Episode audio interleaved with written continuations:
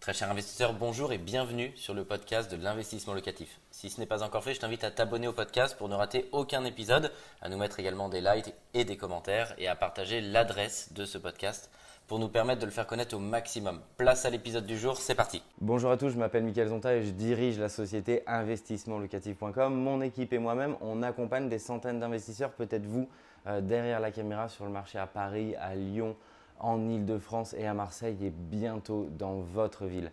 Aujourd'hui, je voudrais vous donner mes conseils sur comment vous pouvez emprunter et vous refinancer en permanence, ce qui va vous permettre de développer fortement votre patrimoine immobilier. Je voudrais vous donner mes conseils sur comment emprunter sans limite. Euh, pour toutes celles et ceux qui me suivent, vous le savez peut-être, j'ai la chance aujourd'hui d'être à la tête d'un patrimoine de plus de 240 000 euros de revenus locatifs euh, par an. J'ai constitué ce patrimoine en seulement trois années et ça me permet aujourd'hui de vous délivrer mes conseils si j'ai pu le faire. Comment, si vous le souhaitez, vous pouvez également le faire pour vous constituer ce que j'aime appeler l'empire immobilier. Mon conseil numéro 1, c'est de toujours être au minimum sur une opération blanche.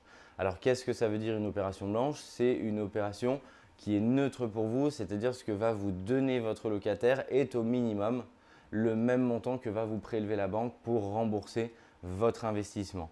On appelle ça donc une opération blanche, ça vous permet effectivement de bah, ne, pas du tout changer votre style de vie. Pour vous, c'est 1 dollar puisque le locataire vous donne cet argent ou le donne à l'agence qui gère votre bien immobilier et ensuite cet argent, la banque vient le prélever sur votre compte. C'est donc votre locataire qui rembourse votre appartement. C'est déjà le premier, la première étape, vraiment le premier facteur qui fait que vous allez pouvoir réemprunter.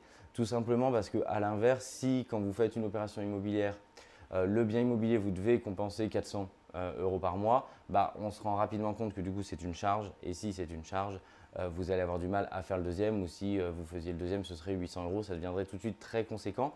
Et donc le jeu s'arrêterait assez vite et la banque vous stopperait de toute manière, même si vous aviez envie d'aller plus loin assez rapidement. Le deuxième facteur, et c'est l'erreur majeure des investisseurs débutants, c'est vraiment ce deuxième point, c'est le fait de penser qu'il y a une seule banque, un seul partenaire bancaire, un seul interlocuteur. Si une banque refuse votre second projet, généralement vous êtes allé consulter la même banque qui avait accepté votre premier. Ce n'est pas une fatalité tous les jours, quand je présente un nouveau projet, j'ai des banques qui me disent non. Est-ce que pour autant c'est ce qui va m'arrêter? Est-ce que pour autant je me dis bah non, il veut pas, c'est terminé, c'est le seul banquier en France, personne d'autre ne va me prêter de l'argent. Non, il faut que vous alliez voir différents interlocuteurs.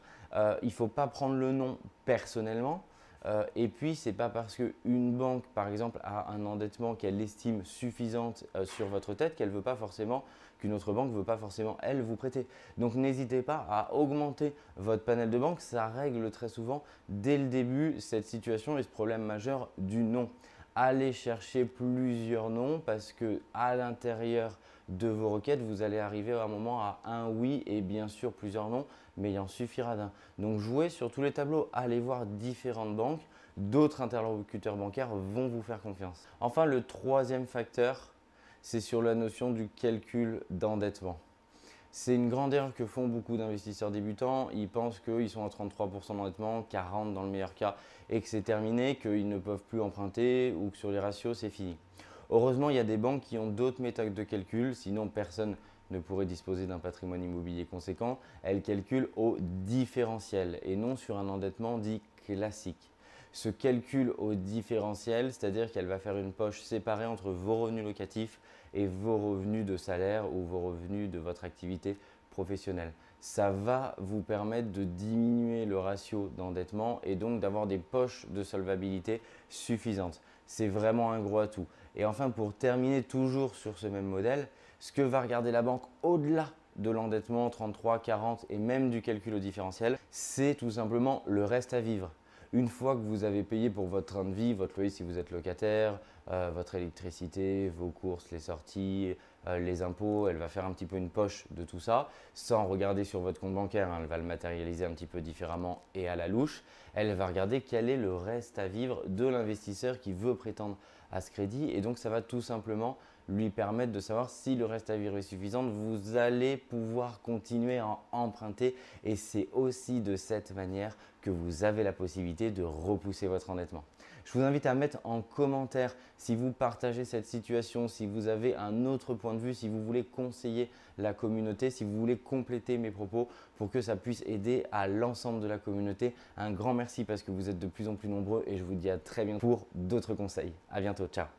Un grand merci d'avoir suivi cet épisode jusqu'au bout. Je te donne rendez-vous pour un prochain épisode. Si ce n'est pas le cas, abonne-toi au podcast, partage-le, mets-nous un like et tu peux également retrouver plus de conseils sur YouTube avec plus de 300 vidéos gratuites.